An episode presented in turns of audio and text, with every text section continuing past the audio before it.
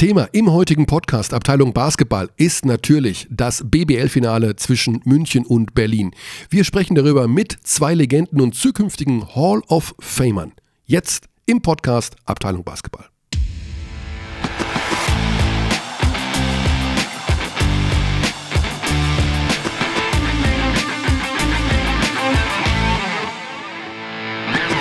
Heute Nacht war es 3 Uhr, Alex als ich aufgewacht bin und mir fiel ein total netter Einstieg ein in den Podcast. Oh, jetzt bin ich gespannt. Ja. Und der ist komplexer ist als. Guten Tag. Der ist komplexer als Guten Tag Aha, okay. gewesen. Ich habe richtig gelacht sogar. Und ich habe mir gedacht, oh, das ist ja echt nett. Und ich habe ihn natürlich nicht aufgeschrieben. Ich habe ihn einfach vergessen. Ich bin natürlich habe ich weitergeschlafen. Aber Und hast du es geträumt oder bist ja, du aufgewacht? Ich, irgendwie ich dachte, das ist ja echt eine super lustige Sache. Und ich habe ja auch hinter mir mein iPad liegen. Ich hätte ja einfach, einfach Notiz machen können oder was weiß ich, den guten alten Zettel hervorkramen. Das sagen ja die Psychologen immer, sofort aufschreiben. Sofort aufschreiben. Aber es ist auch interessant, dass du des Nächtens ja. solche äh, Einfälle hast oder Situationen, bei denen du an diese Situation denkst. Ja, das sollte einem eher zu, zu Sorge, Sorge bereiten. Man kann aber auch Applaus geben. Also jedenfalls ist der Einstieg weg. Es ist ein ganz normales Guten Tag. Aha. Guten Tag und wir fangen an, über das Finale der BBL zu philosophieren und vielleicht auch zum Einstieg ganz kurz so ein Nebenschlenkerö Richtung NBA-Finale. Denn dort gibt es ja einen Champion. Da gibt es einen Champion. Und das ging sehr schnell. Aber wir bleiben mal in Deutschland, oder? Ja, genau. Ich wollte nur eine Sache von dir wissen. Das Netz wenn man das so blöd zu formulieren, aber das Netz langweilt sich so ein bisschen mit den Golden State Warriors. Die mhm. finden die doof und das ist so ein bisschen, naja, wegen KD und ist ja klar, dass sie dann gewinnen. Mhm. Dabei spielen die doch so einen tollen Basketball und ist das, ist das doof, dass die Meister sind? Oh, das ist äh, ein sehr komplexes Thema. Ähm, ich habe zum ersten Mal in diesem Jahr habe ich auf der Herfahrt zu diesem Anlass, diesem Podcast, habe ich darüber nachgedacht, dass ich zum ersten Mal seit Jahren nur Spiel 1 gesehen habe der Finals. Ich, ich glaube, die letzten 15 Jahre habe ich eigentlich immer jedes Spiel geschaut, meistens live, als ich dann älter wurde und seriöse Dinge tun musste, eher real life. äh, dieses Jahr wirklich nur Spiel 1, weil es dann, dann schaust du halt nur die Highlights an und denkst dir, ja, okay, hm, das war mhm. also das Curry-Game, jetzt kommt das Durant-Game. Es ist schon die Competition war halt im Western Conference Finale und da war es bitter, dass Chris Paul rausging. Mhm. Deshalb, es ist, aber so ist es doch jedes Jahr. Also du kannst ja nicht sagen, nur weil Paul raus war. Nee, nee. Meine, dafür hat auch Iguodala nicht gespielt bei Golden State. Ne? Also sie sollten sich jetzt absichern und Anthony Davis holen, weil sie sind schon, es war schon knapp, also es war fast kein Sweep, deshalb. naja. Ja, das haken wir ab. Wir in Deutschland ist es spannender. In Deutschland ist es spannender. Ist es wirklich spannender jetzt oder ist es jetzt ähm, quasi entschieden?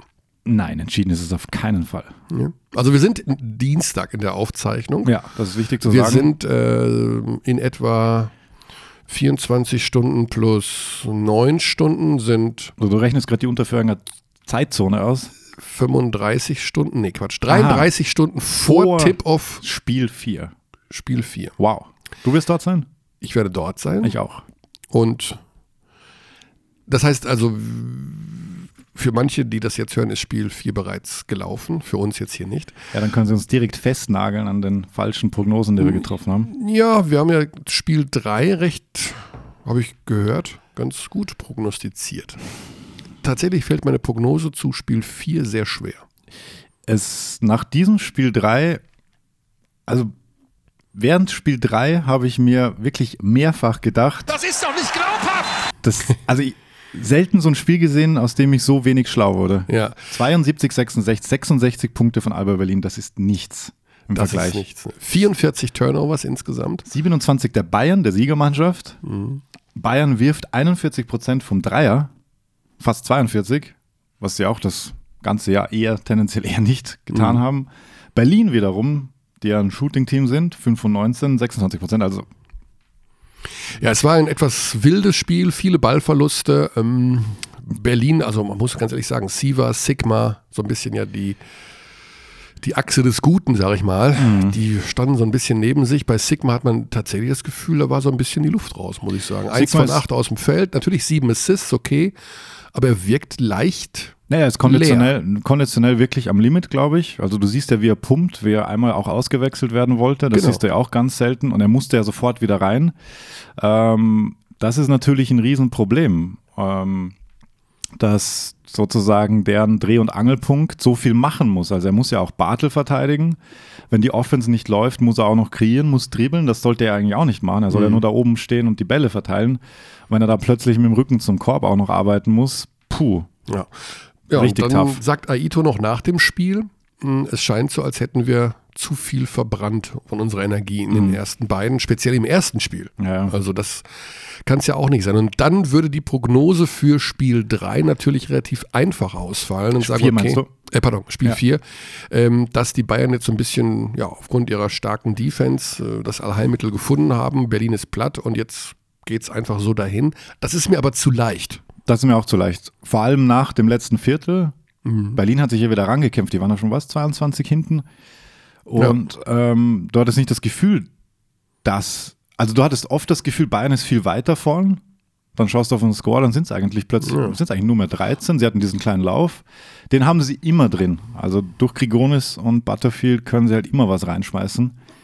Es war halt etwas seltsam, dass die Bayern es nicht so souverän mhm. zu Ende gespielt haben wie in Spiel 2. Ja, das also stimmt. das war wirklich mega souverän, muss mhm. man ja sagen. Und jetzt führen sie da und haben im Grunde ja das Patentrezept gefunden gegen Alba und die schmeißen noch alles daneben und trotzdem machen sie den Sack nicht zu und ja, haben da ihre Probleme am Ende so ein bisschen souverän zu wirken. Also das, naja. Sie haben in der letzten Minute einen Angriff auslaufen lassen, obwohl sie noch werfen hätten können. Als Djedovic da einfach so, als ja. ob das Spiel zu Ende wäre, aber es waren ja noch 15 Sekunden auf der Uhr. Ja, also, also einfach nur seltsam. ganz, ganz seltsam, ja. Und also es war ein komisches Spiel. Ich habe mich auch, äh, ich habe mich super, super während des Spiels konzentriert, äh, weil so viel passiert ist, also viel mit Kontakt, viel mit Ballverlusten. Ja. Ähm, dann gab es noch diese kuriose Regelgeschichte, zwei Minuten diese Zwei-Minuten-Regel, also ja.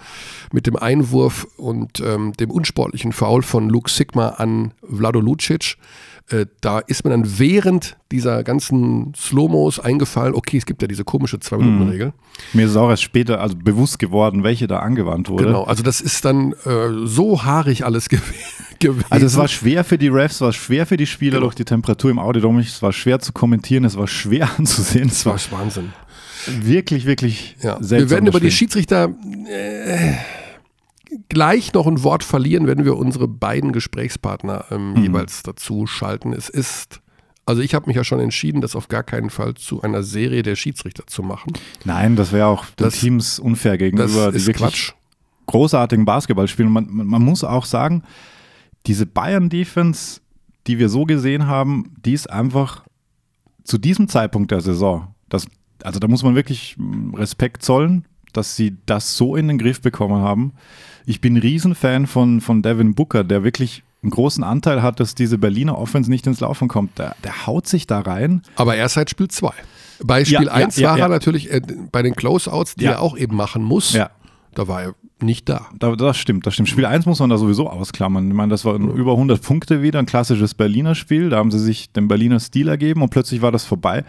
Und jetzt hast du halt in Spiel 3 Dinge wie Booker läuft zurück und stoppt die Transition ähm, Butterfield steht da und kennt sich überhaupt nicht aus, weil sich da der riesen Booker vor ihm aufbaut und wirklich an ihm hängt und wirklich schon in Defense-Position und da, dadurch kommen sie halt nicht in diesen Flow, unter anderem, weil die halt so schnell zurücklaufen. Also pff, das ist weil das ist ja auch richtig anstrengend, solche Defense zu spielen. Jetzt holen wir uns mal eine Expertise noch dazu.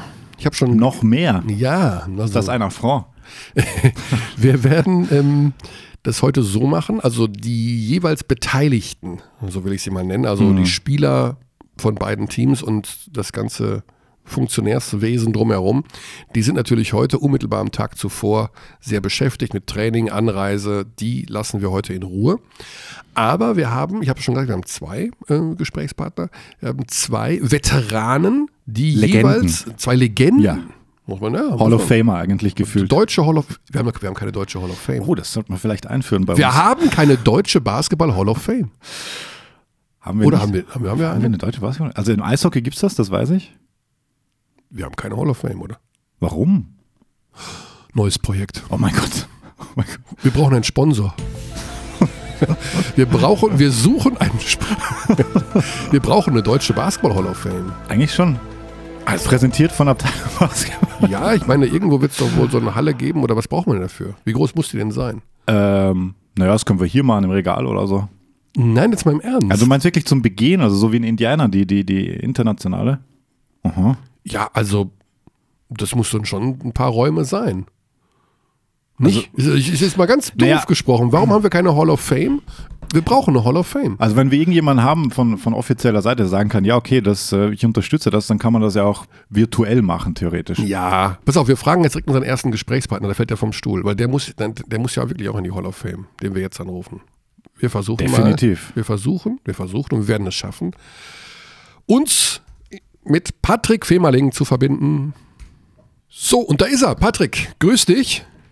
Grüß dich. Oder grüß euch. Ja, Schönen guten Tag. ähm, Wir haben gerade, wir sind gerade vom Thema abgewichen in unserer, in unserem kleinen Vorgespräch hier, weil wir gar nicht wussten, ob es eine deutsche Basketball Hall of Fame gibt, aber die gibt es nicht, oder?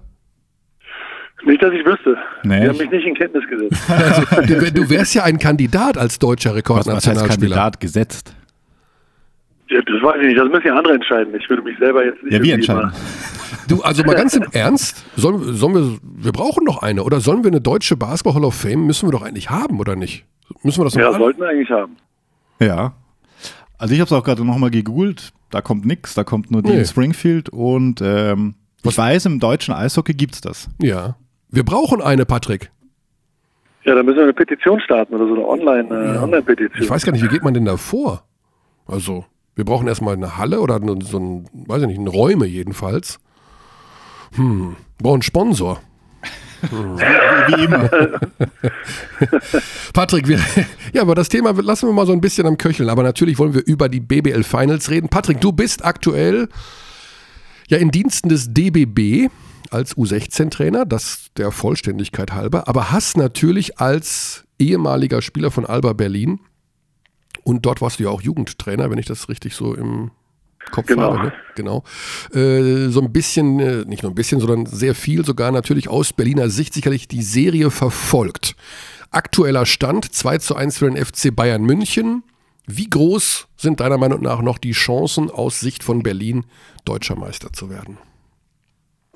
Also Berlin, also muss man auch sagen, ich glaube am Anfang der Serie war Berlin Außenseiter. Ja, auch wenn das, äh, wenn die eine sehr gute Saison gespielt haben und auch wirklich sich toll entwickelt haben als Mannschaft und individuell denke ich auch. Ähm, äh, und äh, der erste Sieg äh, in München war natürlich für alle auch ein Schock. Auch für die Münchner war das ein Schock. Mhm. Ähm, ich glaube, das Alba, wenn die jetzt ihr Heimspiel äh, Mittwoch gut spielen und das gewinnen, äh, dann ist alles drin. Also dann ist ein fünftes Spiel, ist, ist, äh, haben, hat, haben die Bayern sehr viel Druck und die Alba kann sehr, sehr befreit aufspielen in so einer Situation. Und ich glaube, da haben, wenn es zum fünften Spiel kommt, haben sie eigentlich, glaube ich, sogar ganz gute Chancen. Mhm. Einfach auch, weil da die Nerven so ein bisschen blank liegen könnten. Also spielt Nervosität eigentlich in irgendeiner Form eine Rolle oder sind die alle so abgezockt, dass sie das ja, wegstecken, ob das jetzt Finale ist, Spiel 1, 2, 3, 5, 9, 7? Also ist bestimmt, Aufregung ist da bestimmt ein Faktor. Ähm, und, und vor allem so am Anfang vom Spiel, wie kommt man ins Spiel rein und, und wie kriegt man so einen Flow? Ähm, da ist Aufregung auf jeden Fall ein Faktor. Auf der anderen Seite sind natürlich alle voll vorbereitet und äh, haben alles ausgekundschaftet, gescoutet und kennen jeden Spieler mit all seinen Stärken und Schwächen und jeden Spielzug. Ähm, insofern äh, ist ja der Faktor Mensch dann eigentlich der entscheidende. Und äh, ja, deswegen kann Aufregung schon vielleicht nicht am Ende die Entscheidung bringen, aber vor allem in, ins Spiel rein und so dritte Viertel äh, Anfang, äh, da ist das schon schon ein Faktor, denke ich. Wobei ja Berlin das deutlich jüngere Team ist. Also ich finde, ein bisschen merkt man das schon auch. Also gerade nach diesem Spiel 2 auch, dass ja auch ein Schock war in Berlin, wie die Bayern da aufgetreten sind und auch wie Alba da. Die haben sich ein bisschen über, also mir kam vor, sie waren dann doch ein bisschen überrascht, mit welcher Intensität die Bayern da in ihrer Halle auftreten. Ja, ich meine, die Bayern haben das sehr, sehr gut gemacht. Ja, die absolut. Viel, viel physischer rausgekommen, viel aggressiver. Ja. Ähm, haben, haben die Schlüsselspiele auch wirklich die ganze Zeit unter Druck gesetzt. Also Sigma hatte da wirklich sehr, sehr wenig Open Logs und sehr wenig Entfaltungsmöglichkeiten. Mhm. Ähm, ja, wirklich, also mit einer, mit einer wirklich großen Physis äh, gespielt, die aber auch normal ist in dem Finale und äh, äh haben, sich, haben gut reagiert nach so einem Schock. Das mhm. kann ja auch in die Hose gehen. Absolut.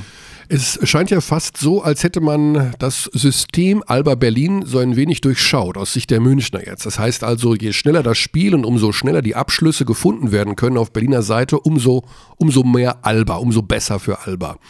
Gibt es noch eine Möglichkeit aus deiner Sicht, da jetzt dieses System, ich will nicht sagen geknackt ist, aber zumindest äh, von den Bayern ganz gut kontrolliert wird, dass man auf irgendeine Alternative umsteigen kann bei Berlin? Kann man noch irgendwas rausholen in Spiel 4, was die Bayern noch nicht kennen, was sie vielleicht überrascht?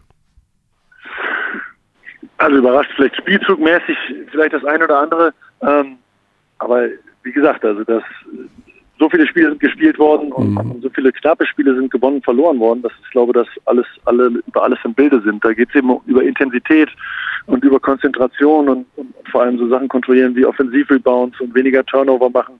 Ähm, aber für Alba ist ja immer besser, wenn, wenn das Spiel einen Flow hat und wenn das nicht so oft unterbrochen ist.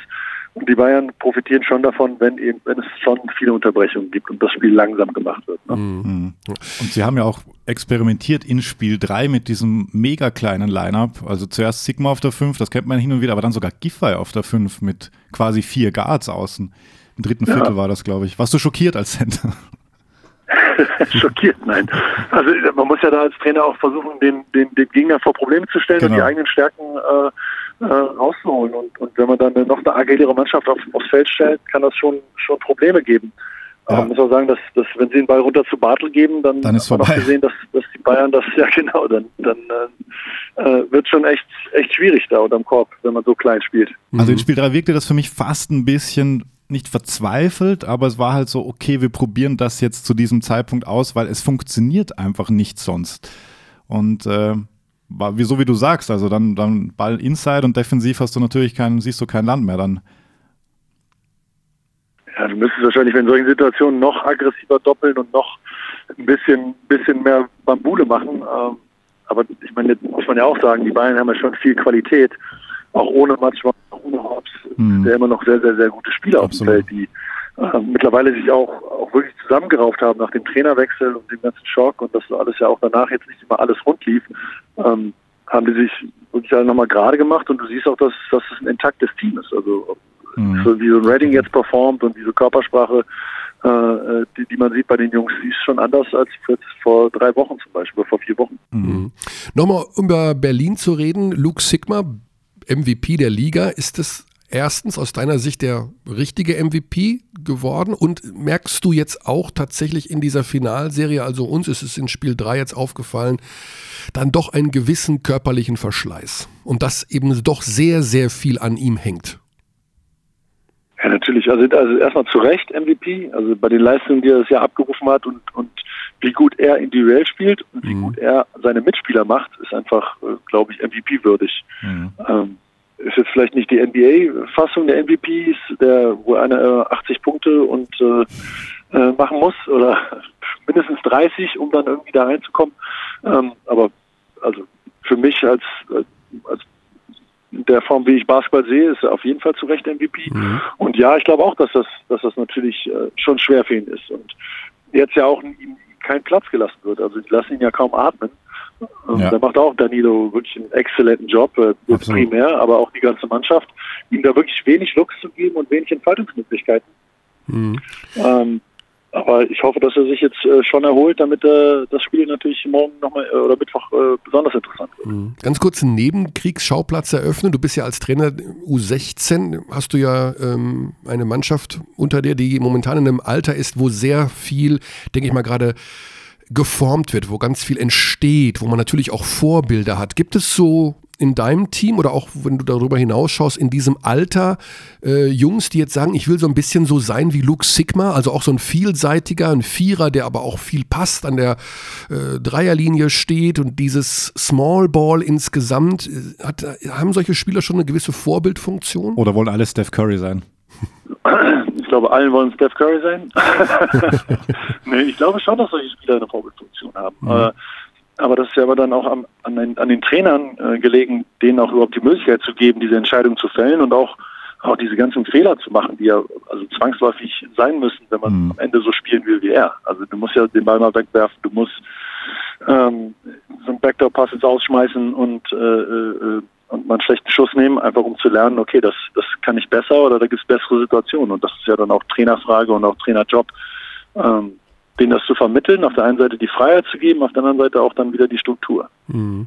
Ja, das ist ja genau die Geschichte. Luke Sigma hat ja eigentlich relativ viele Turnovers, ne? weil er natürlich viele riskante Pässe auch spielt. Das muss man, muss man das so, so hinnehmen einfach, das ist Teil der ganzen Philosophie also wenn man, wenn man jetzt äh, Aito sieht, wie er das ganze Jahr gecoacht hat und wie er auch immer, immer eigentlich gecoacht hat, hat er den Spielern immer das Vertrauen geschenkt. Und mhm. da niemanden irgendwie gepult, weil er irgendwie einen, einen Fehler gemacht hat oder zwei Fehler gemacht hat oder, sondern der sieht, äh, glaube ich, eher das große Ganze und den Mehrwert, den er dann durch, durch das Spiel an sich äh, äh bekommt.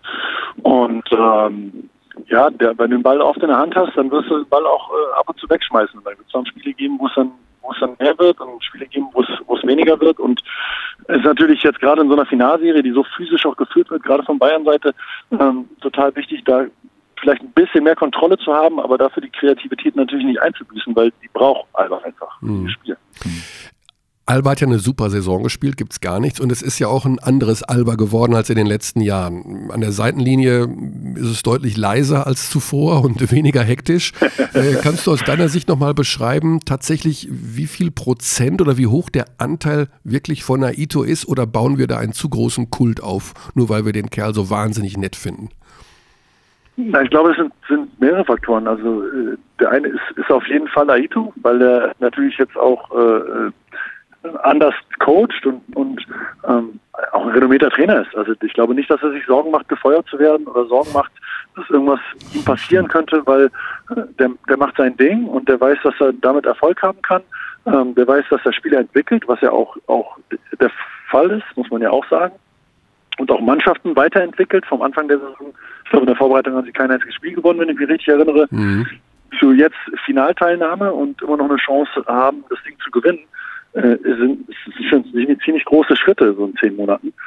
Und, ähm, und der andere Faktor ist natürlich auch, hat auch mit der ITO zu tun, dass es so eine Durchlässigkeit schafft, äh, weil die Jugendarbeit der letzten, eigentlich 20 Jahre, aber jetzt ja, ein bisschen mehr als 10 Jahre in, äh, in Alba, äh, Albas eigener Hand ist, ähm, natürlich viele Spieler schon rausgekommen sind, die aber äh, nach oben hin keine Durchlässigkeit hatten. Und äh, deswegen ist es natürlich, also vor allem als Jugendtrainer umso erfreulicher, dass, dass jetzt so ein Tim Schneider und äh, Matisek, Wagner, Drescher, all diese, diese Jungs, die da vielleicht äh, zwar nicht viele Minuten spielen, aber da im Training stattfinden und sich weiterentwickeln. Mhm. Ähm, ist das natürlich, äh, glaube ich, auch eine Riesensache. Ja.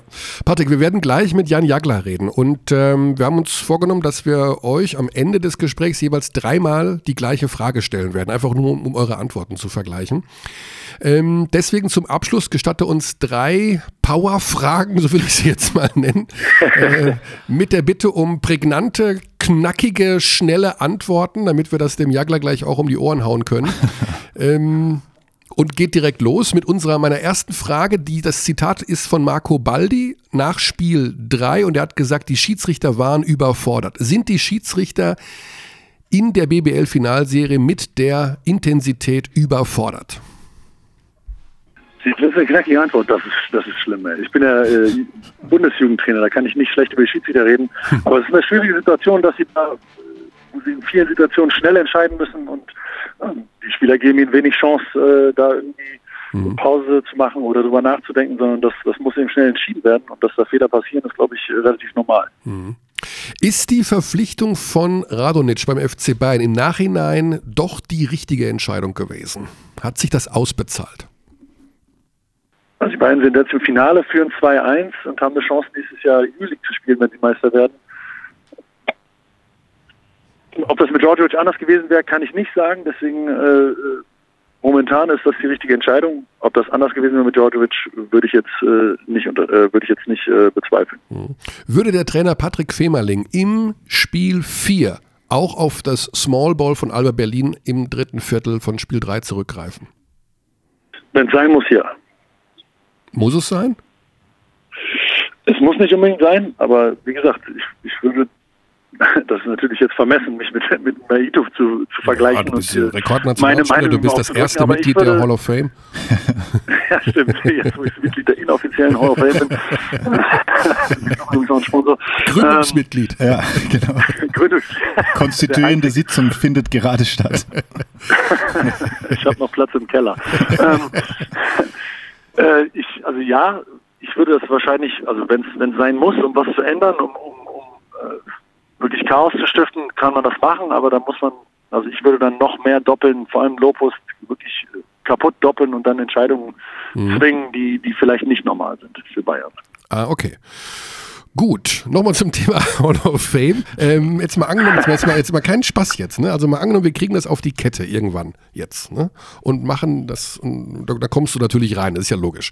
Was können wir denn dann von dir da ausstellen? Hast du irgendwas zu Hause rumstehen, wo du sagst, irgendein so riesen oder eine Trophäe oder ein verschwitztes Trikot, was wir da reinhängen können? Was soll da rein von dir?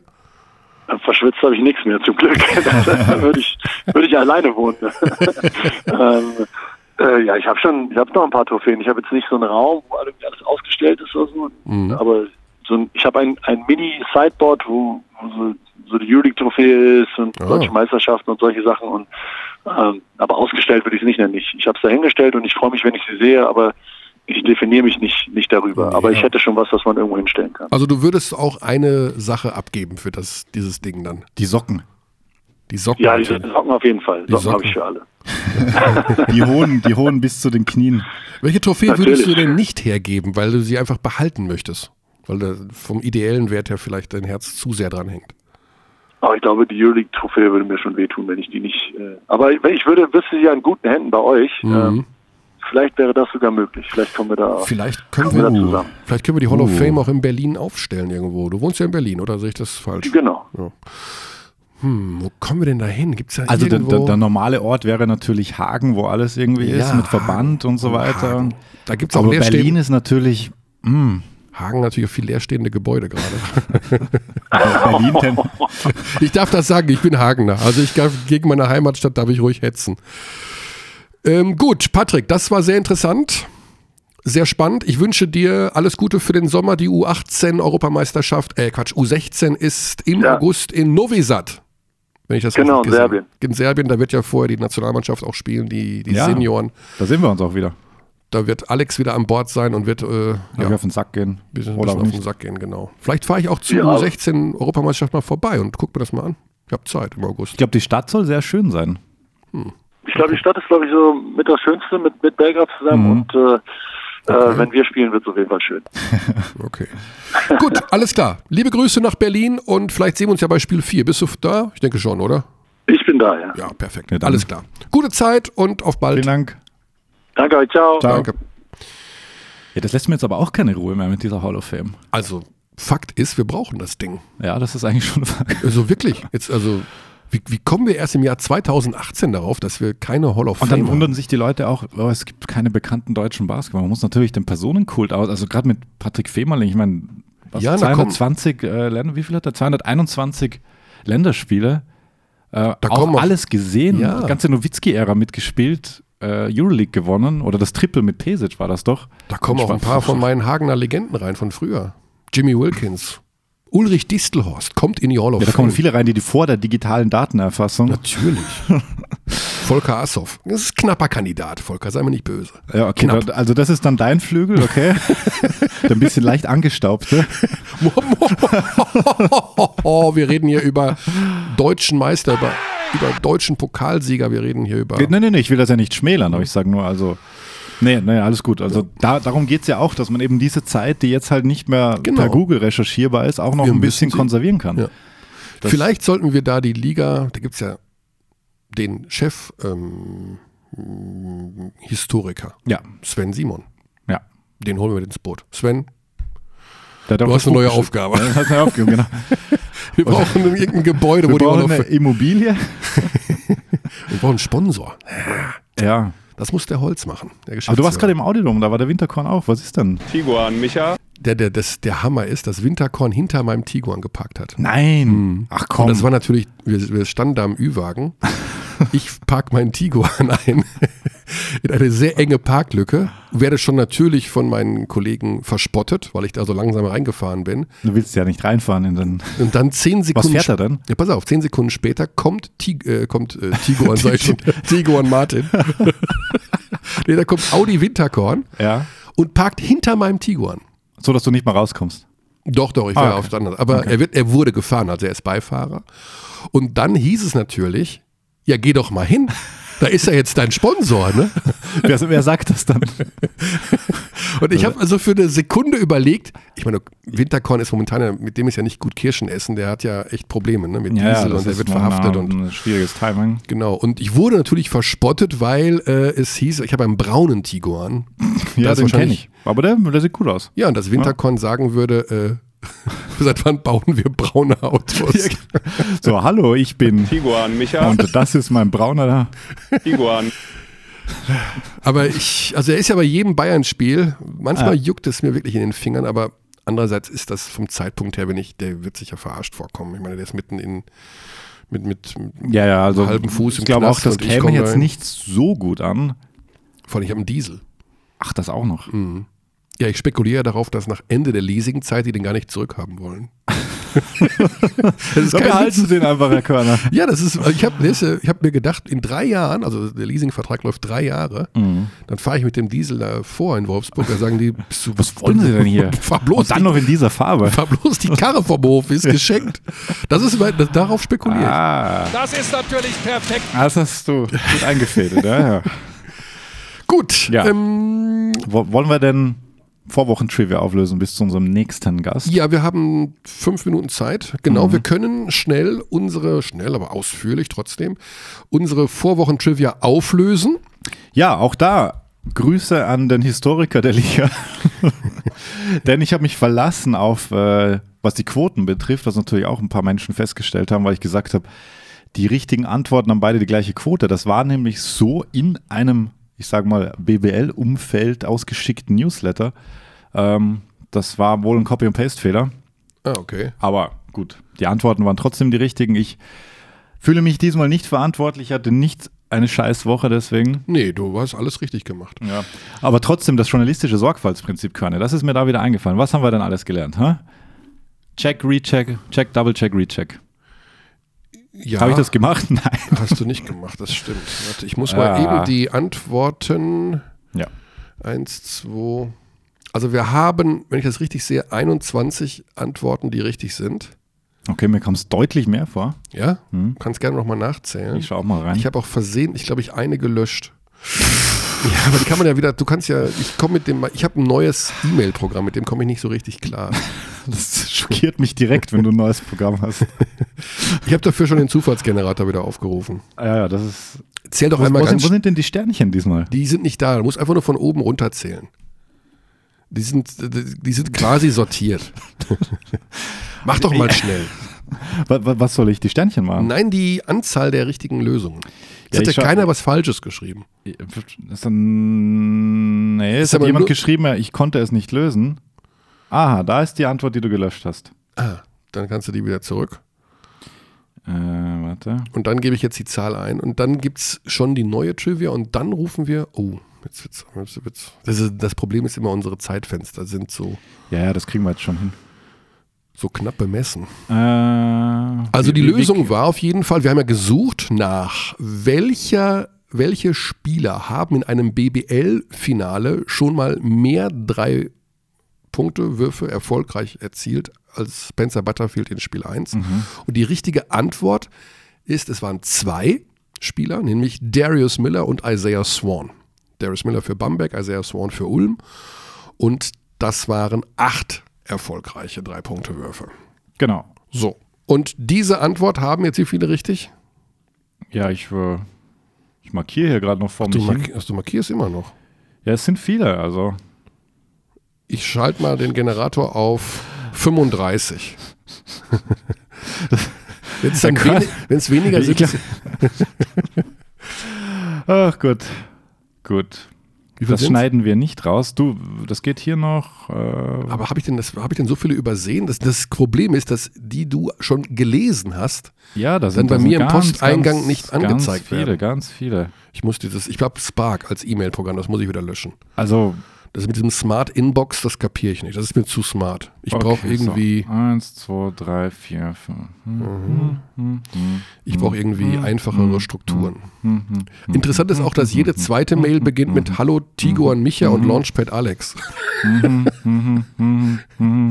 das nicht reicht, mal für einen Sponsorvertrag bei, bei, bei der Launchpad-Firma vielleicht. 39, Novation, Novation.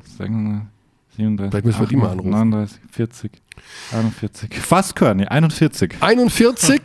Wer gewinnt das Jahresabo der besten Zeitschrift der Welt, nämlich Big? Oh, so wow. heißt sie. Das ist eine wirklich gute Zeitschrift. Ich kann sie nur empfehlen. Sehr, sehr gut. Wirklich Ich lese sie top jeden Tag. recherchiert. Ich lese sie immer. Ja.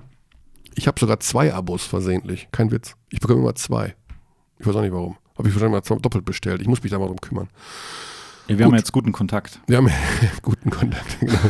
Also, wer bekommt das Jahresabo der Zeitschrift Big? 41 richtige Antworten. Ich generiere hiermit jetzt die neue Zufallszahl. Und es ist die 18. Die 18. Herzlichen Glückwunsch an die 18. Die 18 soll sich bitte melden. Jetzt aber heute von oben zählen, oder? nee, nee, wir bleiben da unten. Ach, von unten Ja, wieder. ja. Okay. 18 von 41. Das ist also jemand, der ungefähr so in der Mitte der Woche geschrieben hat. So am Freitag vielleicht. Freitag, Samstag. Das könnte man vielleicht. Die richtige Antwort eingeschickt hat Eike Müller mit der richtigen Antwort Darius Miller und Isaiah Swan. Herzlichen Glückwunsch, Eike. Hat Eike noch mehr geschrieben oder nur die beiden Namen? Ähm, er hat mehr geschrieben mit, in, mit Feedback am Rande der Wand. Ich wollte mir Spiel 1 Real Life wie einfach auf dem iPad anschauen. Funktion Ergebnisse ausblenden war aktiv. Trotzdem stand unter der Spielseite das Ergebnis. Oh. Worst Case Scenario. Oh mein Oh, Gott. oh, Dieses- eine- ah, die Real Life Schau. Oh, eine oh, Beschwerde. Oh, oh, oh, oh. Der Gewinner des Er Big kriegt zwei Abos. Er kriegt dein übriges Abo. hat sich beschwert, weil er auf dem iPad das Real Life nicht schauen konnte, oder? Was Nee, er, konnte, er konnte schon, aber das ist immer so ein Ding mit diesem Ergebnisse ausblenden. Also. das? Hm, verstehe. iPad habe ich jetzt nicht im Blick, über den Browser geht es mittlerweile ganz gut. Wir haben das auf dem Schirm, liebe Eike, und werden Vielleicht sollten wir einen neuen Gewinner auslosen, wenn der da schimpft. nennen können, das ist berechtigtes und konstruktives Feedback. So, ich bekomme gerade die Das kriegst du Nachricht. nur selten. Ach so, ähm, hat, Das- er- hat er, unser neuer Gesprächspartner hat sich gerade gemeldet, wahrscheinlich, weil es da mein Handy aus war, Was sagt er dann? Muss er dass er verschieben? in 10 Minuten erreichbar ist und das heißt, er ist jetzt erreichbar und deswegen schalten wir Was ist mit der rüber. neuen Trivia-Frage? Ach so, machen wir die jetzt direkt? Oder machen Sie nach, machen nach dem Gespräch? Machen wir nach dem Gespräch. Alles weil die, klar. die braucht eine gewisse Erklärung. Das stimmt. Sie ist sehr umfangreich. so, dann werden wir jetzt mal den neuen Gesprächspartner anrufen. Und das ist Jan Jagler. Ja, hi. Ja, Schönen ganz lieben Tag. Dank für deine Zeit. Wir haben dich von deinem Arbeitsplatz weggeholt und ich habe gesagt, wir machen auch fett Werbung für, dein, für deine Firma. Wo bist du da? Bei welchem Weltklasse-Unternehmen haben wir dich gerade jetzt gestört? nee, wir sind gerade in der Sportmarketingagentur und wir sind wirklich gerade mit einem Kunden auf einer Berghütte, wo es äh, ungefähr nur einen ganz kleinen Ort gibt, wo es Empfang gibt. Deswegen bin ich hier gerade am Rumtigern, um zu gucken, wo ich so zwei Striche irgendwie aufs Telefon kriege. Sehr gut. Applaus an der Und Stelle. und wie heißt die Sportmarketingagentur? Wir wollen Werbung machen. Das ist Brands and Emotions. Brands and Emotions. Richtig, richtig Das Ja, genau. ist eine hervorragende, also ich glaube, das ist die Nummer eins im deutschen Sportmarketing, oder? und, Ah, Jan, und einige, wir haben gerade schon mit Patrick Femerling gesprochen und uns ist Oh, okay. aufgefallen, dass es keine deutsche Hall of Fame gibt im Basketball. ja, Das da ist doch, sollte der Mann auf jeden Fall drin sein. da sollte der Mann drin sein, da sollte vielleicht sogar der Mann drin sein, der gerade auf einer einsamen Berghütte steht. Oder? Wäre doch eine Möglichkeit. Wir, wir brauchen nur jemanden, der das irgendwie. Wir müssen das in die Wege leiten, Jan. Wir müssen. Warum gibt das nicht vor allem? Das Ja. ist die Frage. Eishockey hat das, also das ist der einzige Vergleich, der mir einfällt. Deutsche Eishockey of Ja, da seid ihr doch prädestiniert dafür, sowas äh, Oh, da sagt das- oder? Ah. an den, an den langen Hebeln. Sag mal, macht das nicht normalerweise so eine Sportmarketingagentur auch? Also,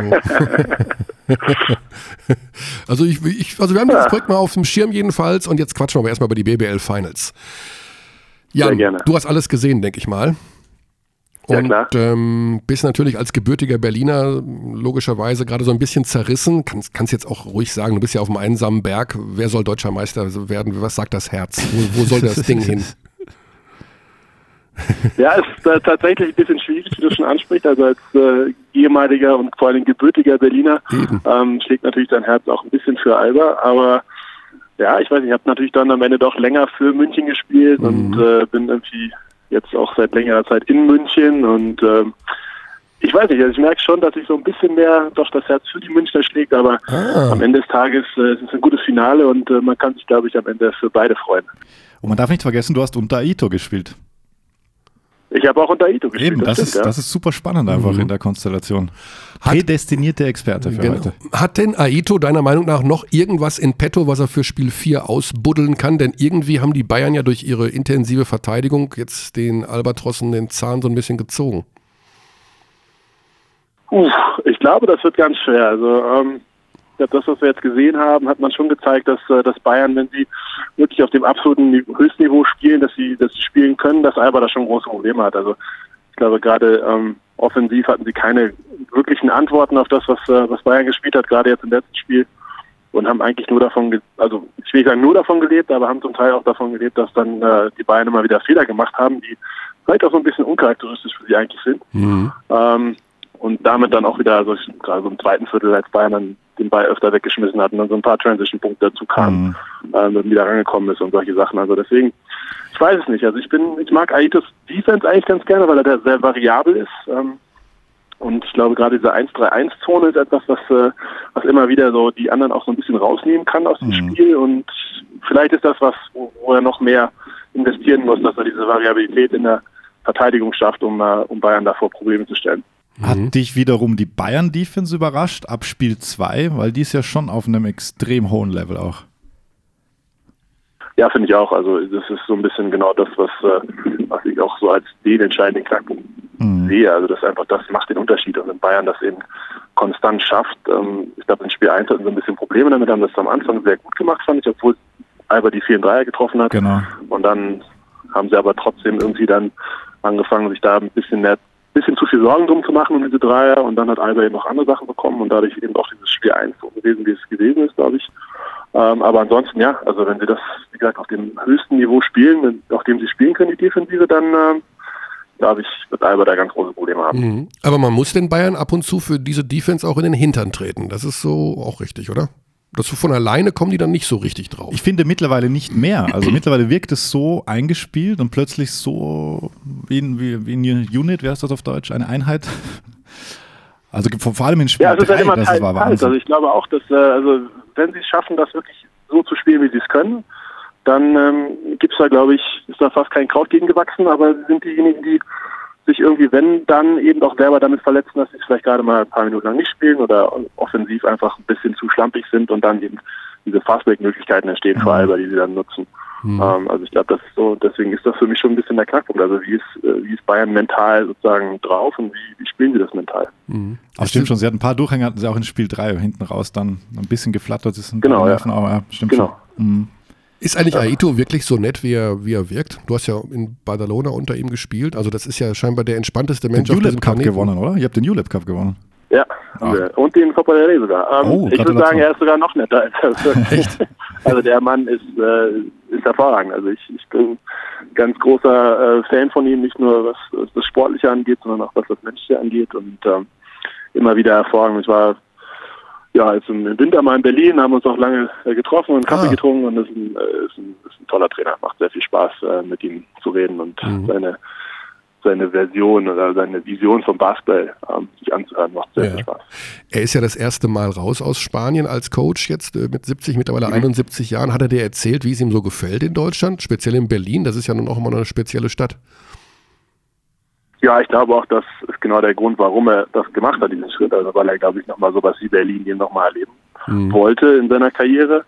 Und ähm, deswegen, glaube ich, gibt es da auch wenig Chance für andere Standorte, da Ja. ihn abzuwerben, weil eben das, weil Berlin als Stadt und als, als Lebenspunkt eben so besonders ist. Aber ich habe schon auch gemerkt, dass so diese, diese Kälte und diese Berliner Winter ihm nicht so ganz besonders gut getan haben und er kein ganz großer Freund davon war. Aber da ist ja jetzt seit sechs Wochen Sommer, also den hat er auch mitgebracht. Ist ja auch Klimawandel, jetzt wird jetzt viel wärmer im Winter. Ja.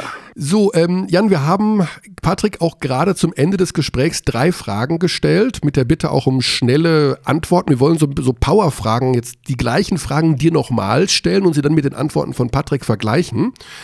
Also nochmal schön auf den Punkt gebracht, was. Zwei Hall of Famer gegeneinander. Genau, zwei Hall of Famer, zukünftige Hall of Famer. Ähm, das Zitat von Marco Baldi, das ist die erste Frage. Nach Spiel 3 war, die Schiedsrichter waren überfordert. Also wäre unsere Frage, sind die Schiedsrichter allgemein in dieser BBL-Finalserie mit der Physis und der Intensität der Spieler überfordert? Ich glaube schon. Also ich glaube, die, die Linie fehlt. Ich glaube, es immer wieder viele Fehlentscheidungen, die allerdings auf beiden Seiten getroffen werden. Und deswegen kann man auch nicht sagen, dass der eine oder andere einen Vorteil daraus zieht.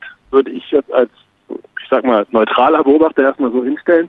Ähm, aber ich glaube schon, dass sie, äh, dass die Leistung verbessert werden kann und eigentlich auch muss. Hat sich jetzt im Nachhinein die für viele ja doch überraschende Verpflichtung von Dejan Radonic für die Bayern ausbezahlt? Wenn sie am Ende Meister werden, auf jeden Fall.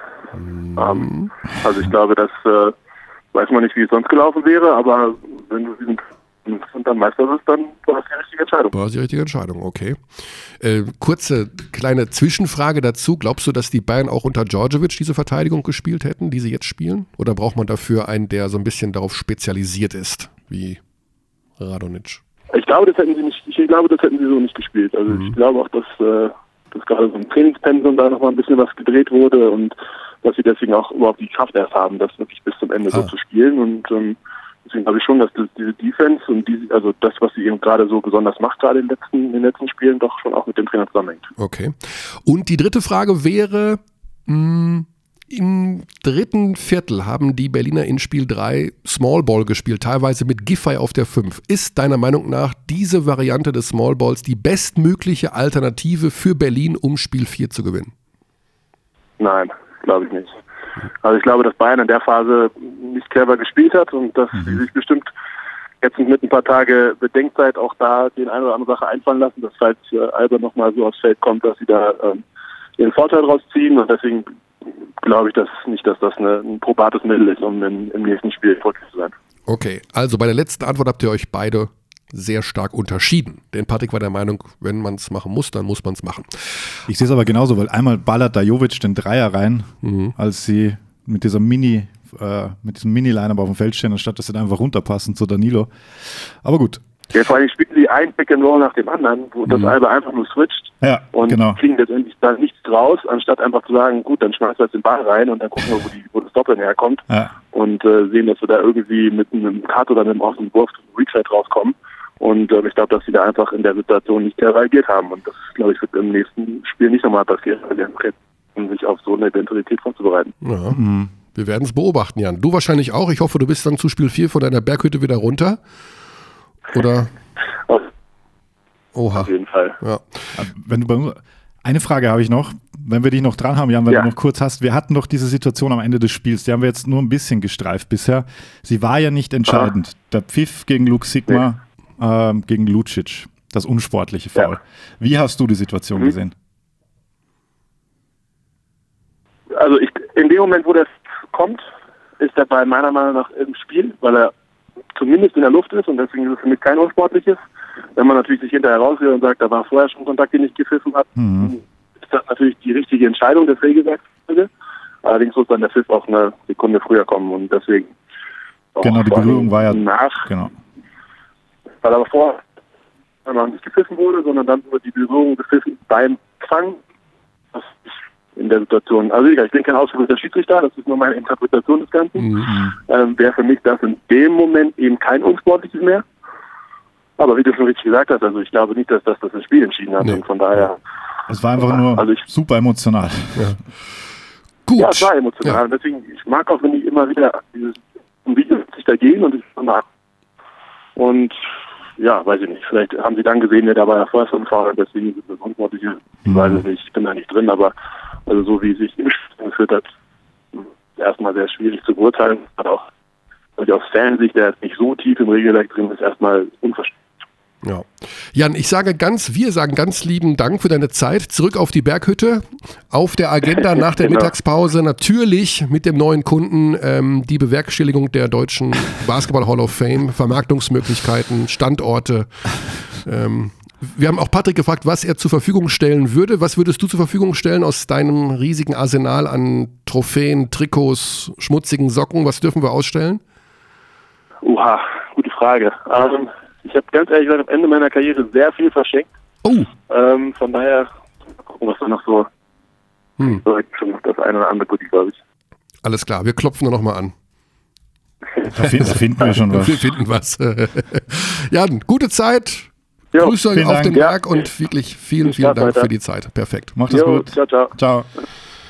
Ja, dafür muss man sich oft genug, also kann man sich gar nicht oft genug bedanken, dass unsere Mhm. Gesprächspartner da einfach mal irgendwelche, was weiß ich, äh, Arbeiten links liegen lassen, unterwegs rechts ranfahren. Ich glaube, er hat extra Empfang gebucht für 10 Minuten und am Schluss ist es dann ausgelaufen. Ja. Wurde immer weniger, der, weniger, war, weniger. ja, der ist auf dem Berg irgendwo und hat wirklich schlechten Empfang. Ich wäre jetzt auch gerne auf dem Berg, muss ich sagen. Das ist doch schön hier bei mir, nicht? Natürlich ist es wunderbar. so, das waren Patrick Femerling und Jan Jagler. Ja. mit der Einschätzung zu den BBL Finals. Was noch fehlt, ist die Trivia-Frage für das Abo, Jahresabo der Zeitschrift Big für ein Jahr. Habe ich jetzt gesagt, Jahresabo für ein Jahr ist natürlich Nonsens, aber alle wissen, was gemeint ist. Ein Jahresabo, ja. Wir müssen auch sagen, wo man hinschreiben soll. An die E-Mail-Adresse abteilungbasketball at gmail.com. Genau. Ich werde sie nie öffentlich schreiben, weil dann kommt das Spam. Ach so. Ja. Wir sagen das hier durch, das muss ja Wir können bei. Twitter nicht das reinschreiben und Wir, wir können schon, aber dann kommt Spam. ja, da muss man manchmal den, Reset-Knopf. da muss man den drücken dann. Apropos, ähm, Thema Bamberg. Ja. Ähm, das möchte ich dann doch noch einmal ganz kurz streifen, weil dort aktuell, wir sind jetzt Dienstag, wichtige Entscheidungen fallen. Ja. Vielleicht sogar gefallen sind. Wir haben versucht, kurzfristig da nochmal nachzuhaken, weil wir wussten, wir wissen, dass dort gestern eine wichtige Sitzung war in Bamberg zum Thema Trainer, zum Thema Reset-Knopf, wie auch immer. Es gibt jetzt, wir haben 11.48 Uhr an diesem Dienstag, noch nichts Direktes zu verkünden. Gerücht, ein Gerücht möchte ich trotzdem in die Welt setzen an dieser Stelle. Na, hau sie raus. Das John- Michael Körnerowski. dass John Patrick im Gespräch ist als neuer Trainer in Bamberg. Das ist, was ist das ein Gerücht? Er ist auf jeden Fall in der Auswahl der möglichen Nachfolger von Luca Banki, denn das ist eine Info, die ich, glaube ich, relativ sicher weiß, dass Banki nicht, nicht mehr, überzeugt. nicht mehr Trainer sein wird. Ja. Aber dass John Patrick Trainer ist in Bamberg und jetzt bereits geworden ist und der Aufsichtsrat zugestimmt hat, dem ist wohl nicht so. Und deswegen müssen wir dieses Thema nochmal vertagen. Hätten wir den Podcast Mittwoch oder Donnerstag aufgenommen, wüssten wir vielleicht schon mehr. Vielleicht wissen Sie, wenn ihr daheim, wenn ihr das jetzt schon am Donnerstag oder Freitag hört, ist das schon längst alles kalter Kaffee. ja, Trivia. ich weiß, wem er nichts, deshalb. Zuerst möchte ich allerdings an der Stelle meine Mutter ganz herzlich grüßen. Sebastian Machowski, auch ein Anwärter auf einen Trainerposten. Absolut. Ja. Okay. Neue Trivia-Frage. Wir waren ja im Audidom, oder wir sind immer wieder im Audidom, der ehemaligen Rudi-Sedelmeier-Halle im äh, Münchner Westen. Und dort war 1972 Jetzt wird's deep. Olympische, Olympische Spiele. Ba und die Basketballspiele wurden in dieser Halle ausgetragen. Wir bleiben auch rein sportlich. Wir bleiben rein sportlich bei diesen schwierigen Olympischen Spielen. Schwer, aber wir machen es trotzdem. Es gab dort ein legendäres Finale zwischen der UdSSR und den USA. Dieses Spiel gehört zu den absoluten All-Time-Legendenspielen. Denn die Schlussphase war Wahnsinn. Ja. Es stand 50 zu 49 für die USA. Und das Spiel war eigentlich aus. Das Spiel war eigentlich aus. Genau. Dann haben sich aber die Sowjets, muss man ja sagen, damals UdSSR, Sowjetunion, die Ja. haben sich beschwert beim Zeitnehmer, dass es nicht sein kann, denn sie wollten, sie hatten eigentlich eine Auszeit beantragt, drei Sekunden vor dem Ende, aber das ist nicht durchgedrungen und deswegen ist die Uhr abgelaufen. Ihnen würden noch drei Sekunden Zeit zur Verfügung stehen. Der Zeitnehmer saß da halt und äh, es gab ja noch kein Video-Replay und sowas, logischerweise. Und äh, pff, da hat man sich dann irgendwie dann geeinigt und der Zeitnehmer sagt, okay, hier sind die drei Sekunden, spielt weiter. Und dann passierte das 49-50 впереди команда Соединенных Штатов Америки. Мяч в игру ведет Иван Едешко. Три секунды. 3 Передача на Sekunden. Александра Белова. И сборная Советского Союза забивает. Ähnliche Tonlage wie du beim Kommentieren. Ja. Also es war eine Dame hier des russischen Fernsehens, vermute Das ich Spiel mal. wurde nicht live gezeigt in Russland, Spiel wurde nicht live weil sie gezeigt. Angst hatten, dass sie auf den Sack kriegen. Genau, es war also noch ein Einwurf, ein ganz langer Ball übers ganze Feld. Mhm. Vorne steht Alexander Belov und macht den Korbleger rein. Gott hab ihn selig. Uh, der ist es er. Ist er tot? Ja, mit 26. Ach komm. Jesus Maria. Ja. Das wusste ich nicht. Also der macht jedenfalls den Korbleger rein und die UdSSR ist Olympiasieger. Genau. 51 zu 50. Unsere Trivia-Frage der Woche ist, wie heißt der Zeitnehmer, der damals den Russen, den Sowjets, die drei Das ist Sekunden kein gegeben hat? Spaß. Das ist kein Das ist kein Spaß. Scherz. Dies ist eine ernst gemeinte Frage. Es ist ein sehr bekannter Name. Und wir wollen von euch wissen, wie heißt der Zeitnehmer, der damals entschieden hat, es gibt noch drei Sekunden für die Sowjets zu spielen und die machen daraufhin den Korb und werden Olympiasieger. Die Amis waren so sauer, dass sie nicht mal ihre Silbermedaille abgeholt Genau, die haben haben. einfach gefehlt auf dem, Ja. auf dem, auf dem Siegerbild auch. Also da Ja. fehlt einfach auf dem Treppchen fehlen die, Genau. die Amerikaner. Und das ist seitdem her so ein bisschen eine der olympischen Battle-Geschichten zwischen Russland, Sowjetunion und USA, die sich ja über viele Sportarten hinweg, Lake Placid 84, äh, Eishockey und so weiter und so fort, fortgesetzt hat. Ja. Und das war sozusagen eine der Urgeschichten. Also wer war der Zeitnehmer im Olympischen Basketballfinale 1972? Richtige Antwort an Abteilung Basketball at gmail.com. Mhm. Zu gewinnen gibt es Das Jahresabo der besten Zeitschrift der Welt. Gut. Dann, So, dann habe ich äh, eine Meldung gelesen, Körny. ja, Die würde ich gern kurz kommentiert äh, wissen von dir. kommen jetzt schon Hot Takes oder was muss ich jetzt machen? Nee, ich äh, einfach nur deine Meinung hören. Ich habe hier eine Meldung, da ist die Headline Google entfernt Eier Salat Emoji. Und es geht weiter mit, um Veganer nicht zu verprellen, hat Google ein halbes hart gekochtes Ei aus Salat-Emoji entfernt und sich dabei viel Spott eingehandelt. Ich finde das unfassbar. Also, das Ei ist aus dem Sa Salat. Hat Google eigene Emojis? Ja, ja, es hat jeder Anbieter, also Apple, die sehen alle ein bisschen anders aus. So, Google-Emojis sind die Android-Emojis. Microsoft hat eigene. Microsoft zum Beispiel ist das letzte Emoji-Set, wo es noch eine Pistole gibt. Ach komm. Ja, ja, bei Apple ist das eine Wasserpistole, bei Google auch. Äh, ich glaube, so war es. Ich weiß nicht, ob es Microsoft immer noch hat, aber die waren die letzten. Microsoft hat auch eigene mit Windows Phone und bla bla bla. We- Weißt du, wofür die Aubergine steht? Ja, da, dazu kann ich mich natürlich nicht äußern. da ist er. Da kann ich mich natürlich nicht so äußern. Gut. Hier kann äh, Poppen Oh, da, ach, da bist du trotzdem schnell bei der Sache, ne? wenn die Aubergine ins Spiel kommt. Also, wie ist deine Meinung zum. Ja, gut, das ist natürlich nichts für mich, sowas. Also missionieren geht gar nicht. Und ähm, Bist du habe- Veganer? Bist du Veganer? Ich bin nicht, ich war mal vier Jahre Vegetarier. Stimmt. Das ja. ist aber schon 30 Jahre her. Ja. Ähm, ich habe mit diesem Missionsauftrag, also wer, wer sich vegan ernähren will, soll das tun und wir essen alle zu viel Fleisch, das weiß ich auch. Das und nur wenn es dann irgendwie missionarisch wird. Also ich habe jetzt neulich gehört von einem Supermarktbesitzer, einem Bio-Supermarktbesitzer aus Hamburg, der sagt, die Veganer würden sich bei ihm beschweren, weil die Kühltheke mit den veganen Produkten würde zu nah an der Kühltheke stehen mit den Wow. Fleischprodukten. Da hört es dann bei mir auf. Er hat tatsächlich für, weiß ich nicht, ich glaube 20.000 die ganze Geschichte nochmal umgebaut, damit da mehrere Meter zwischenstehen. Wow, okay. Das ist für mich lächerlich hoch 100. Da hört es dann auf. Ja. Na gut, ich musste an dich denken, als ich diese Meldung. Warum auch immer, also ich weiß, ich weiß es auch nicht. Ich weiß auch nicht. Ähm, Körners Hot Take Corner, ja, also das lustige, lustigerweise war das ja irgendwann vor Wochen, haben wir das mal so links hinten mal kurz gemacht. Und es kommen aber immer wieder Vorschläge rein. Wo ich meine Also Schwarz-Weiß-Meinung kundtun Deine, soll. deine Meinung ist gefragt, Körny. Deine Meinung Wel- ist gefragt. Was ist denn die Frage? Ähm, also du, du, du bist bereit. Ich bin bereit. Also, ich bin, ja. also ich, ich würde es auch gerne so, also man muss es ja nicht immer machen, aber wenn, wenn so ein paar rumliegen, ich, ich kann auch die Leute, die Zuhörer, die Leute, also ich, ich würde jetzt an dieser Stelle auffordern, ähm, Fragen zu stellen. Fragen zu stellen. Ja, warum nicht? Gibt es das einen Podcast, wo man Fragen stellen kann?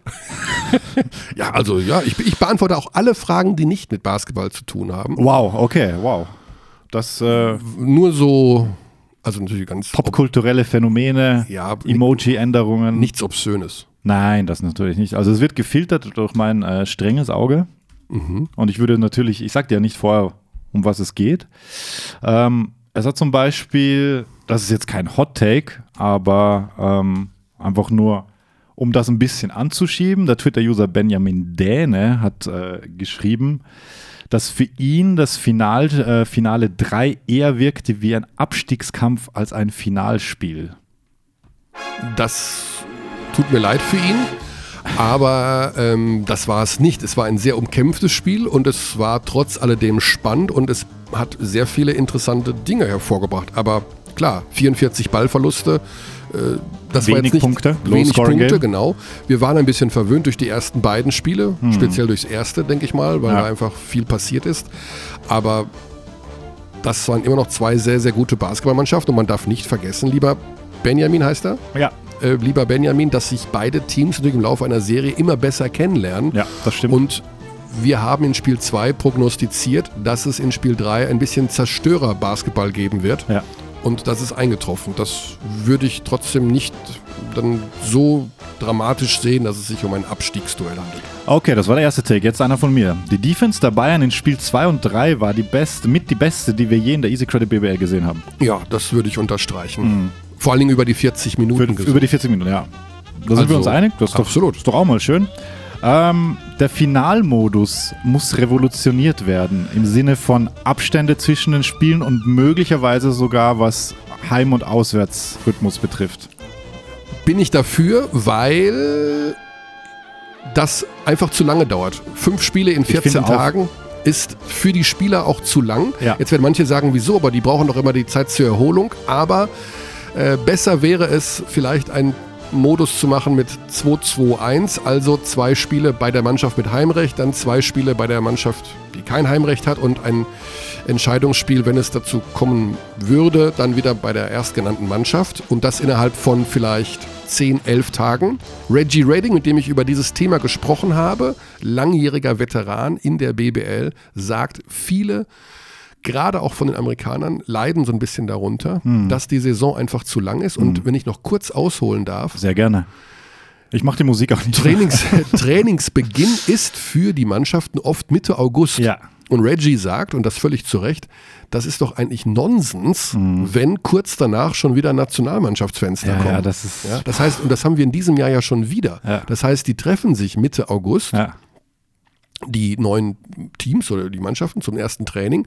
Und kurz danach fahren alle Nationalspieler Ja, das ist- schon wieder weg, weil Ja. es gibt, wir haben ja wieder Supercup, wir haben Nationalmannschaftsfenster im September und dann zwei Wochen oder zehn Tage vor Saisonbeginn sind eigentlich erst alle komplett zusammen. Ja. Und dann sind die Amerikaner aber schon über vier Le- Wochen Letztes in Jahr waren es, glaube ich, fünf Tage vor Saisonstart, Ja. dass die Nationalspieler dazu kamen.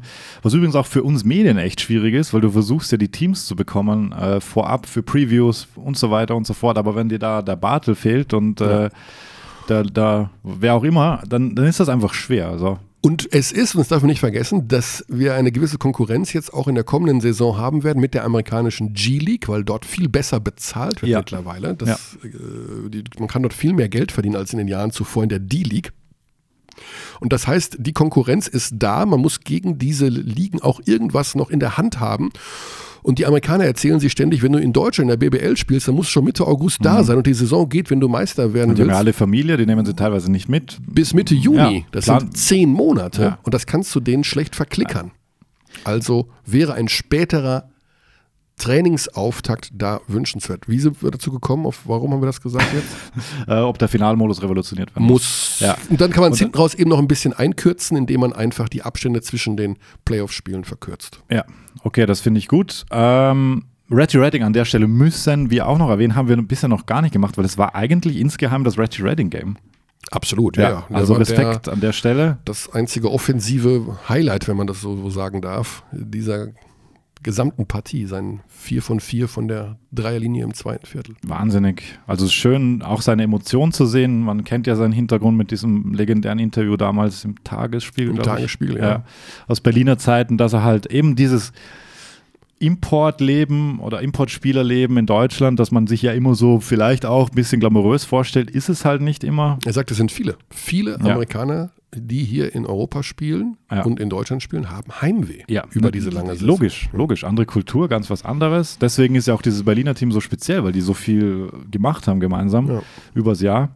Jedenfalls Redding, äh, Reggie Redding auf seinem Instagram-Account, ich fand das einfach nett mit äh, in seiner Story Keep Fucking Hustling, äh, getwittert, äh, ge, ge, geinstagrammt, wie man ja sagt. Instagram. Ist das korrekt, Conny?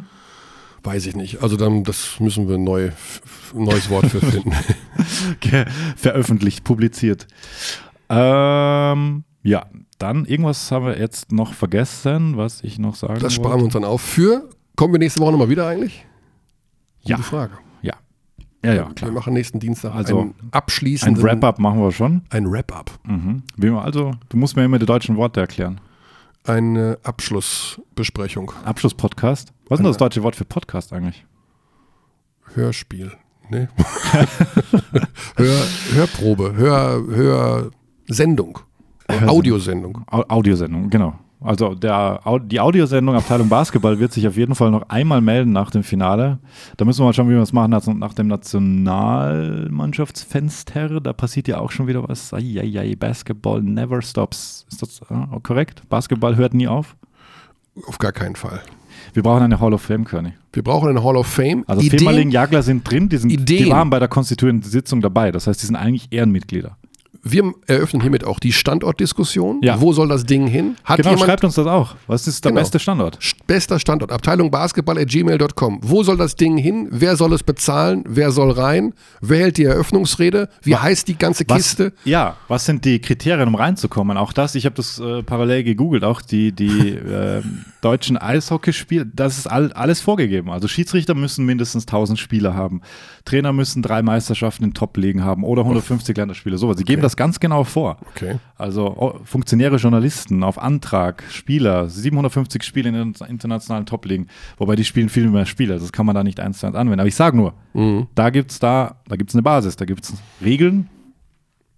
Wir gucken mal, wie weit wir damit kommen. Ja, absolut. Sagen an dieser Stelle gute Zeit. Wir freuen uns auf Spiel 4. Für den Fall, dass es noch nicht passiert ist. Es findet statt am Mittwochabend ab 19.45 Uhr bei Telekom Sport. Du wirst dort sein. Ich wirst werde dort dort sein. Und dann hören wir uns wieder in der kommenden Woche. Bis dahin. Guten Tag, Paris, Athen, auf Wiedersehen. Hand am Busen, Leber. Ende aus Gummimaus.